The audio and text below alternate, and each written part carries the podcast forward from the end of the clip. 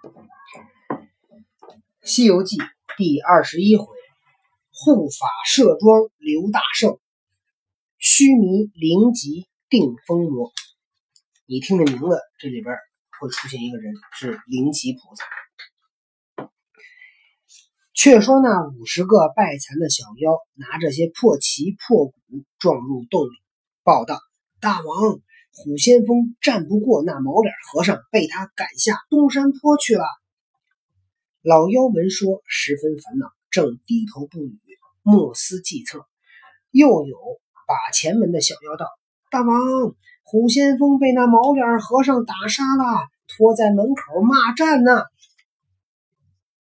那老妖闻言，愈加烦恼道：“这厮却也无知，我都不曾吃他师傅。”他转大杀我家先锋，可恨可恨！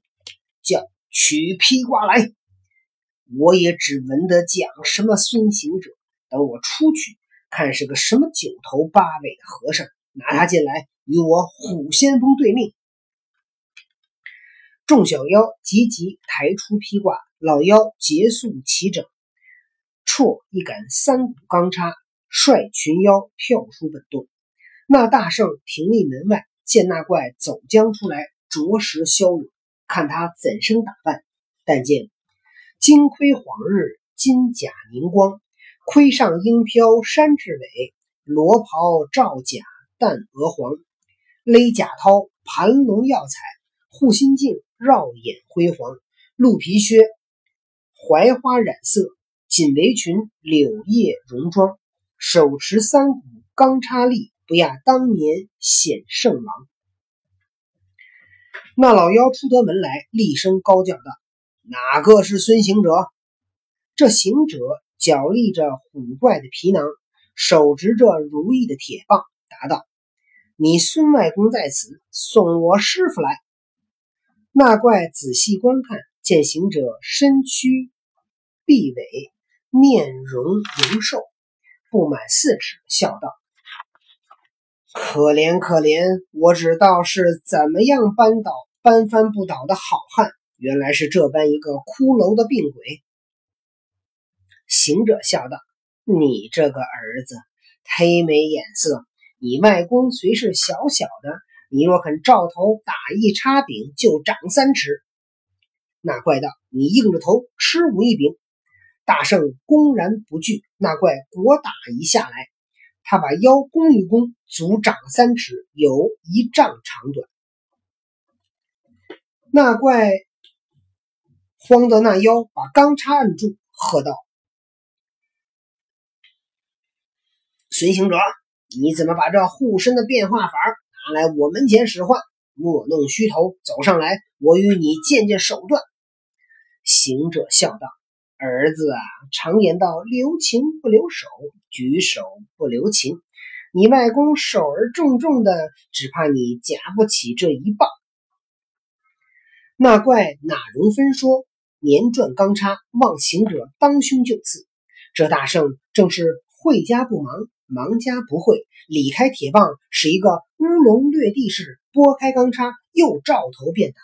他二人在那黄风洞口，这一场好杀。妖王发怒，大圣施威。妖王发怒，要拿行者比先锋。大圣施威，欲捉精灵救长老。插来棒架，棒去插迎。一个是镇山都总帅，一个是护法美猴王。初时还在尘埃战，后来各起在中央。点钢叉，尖明尊立；如意棒，深黑孤黄。戳的戳着的红龟明斧，打着的。并见阎王，全凭着手疾眼快，必须要力壮身强。两家舍死忘生战，不知哪个平安，哪个伤。那老妖与大圣斗经三十回合，不分胜败。这行者要见功绩，使一个身外身的手段，把毫毛揪下一把，用口嚼得粉碎，往上一喷，叫声变。便有百十个行者，都是一样打扮，各执一根铁棒，把那怪围在空中。那怪害怕，也使一般本事，急回头望着巽地上，把口张了三张，呼的一口气吹将出去，忽然间一阵黄风从空刮起，好风，真个厉害！冷冷飕飕，天地变，无影无形，黄沙悬。穿林折岭到松梅，山土扬尘崩岭战。黄河浪波，黄河浪波彻底浑，湘江水涌翻波转。震碧天震动斗牛宫，争歇刮倒森罗殿。五百罗汉闹喧天，八大金刚齐嚷乱。文殊走了青毛狮，普贤白象难寻见。真武龟蛇失了群，马驴骡子飘其踪。行商喊叫告苍天，韶公拜许诸般愿。烟波性命浪中流，名利残生随省办。仙山洞府黑幽幽，海岛蓬莱昏暗暗。老君难顾炼丹炉，寿星收了龙须扇。王母正去赴蟠桃，一风吹断群妖穿。二郎迷失灌州城，哪吒难取匣中剑。天王不见守金塔，鲁班掉了金头钻。雷音宝阙到三层，赵州石桥崩两段。一轮红日荡无光，满天星斗皆昏乱。南山鸟往北山飞，东湖水向西湖漫。雌雄拆对不相呼，子母分离难叫唤。龙王遍海找夜叉，雷公到处寻闪电。子母时代阎王密判官，地府牛头追马面。这风吹倒普陀山，卷起观音经一卷。白莲花谢海边飞，吹倒菩萨十二愿。盘古至今曾见风，不似这风来不善。呼啦啦，乾坤险不乍崩开，万里江山都是颤。好家伙，这大风刮的！那妖怪使出这阵狂风，就把孙大圣毫毛变的小行者。刮得在那半空中，却似纺车一般乱转。莫想抡得棒，如何拢得身？慌的行者将毫毛一抖，收上身来，独自个举着铁棒上前来打，又被那怪劈脸喷了一口黄风，把两只火眼金睛刮得紧紧闭合，莫能睁开，因此难使铁棒，遂败下阵来。那妖收风回动不提，得这一仗孙悟空输了，还。使了分身术，最后都没赢。看来这妖怪还是黄风怪还是厉害。却说猪八戒见那黄风大作，天地无光，牵着马，守着蛋，伏在山凹之间，却不敢睁眼，不敢抬头，口里不住的念佛许愿，又不知行者胜负何如，师傅死活何如。正在那疑思之时，却早风定天晴，忽抬头往那洞门前看出。却也不见兵戈，不闻锣鼓，呆子又不敢上他门，又没人看守马匹行李，果是进退两难，仓皇不已。忧虑间，只听得孙大圣从西边吆喝而来，他才欠身迎着道：“哥哥，好大风啊！你是从哪来的？”行者摆手道：“厉害厉害！我老孙自为人，不曾见这大风。那老妖是一股三股。”使一柄三股钢叉来与老孙交战，战到有三十余合，是老孙使一个身外身的本事把他围住。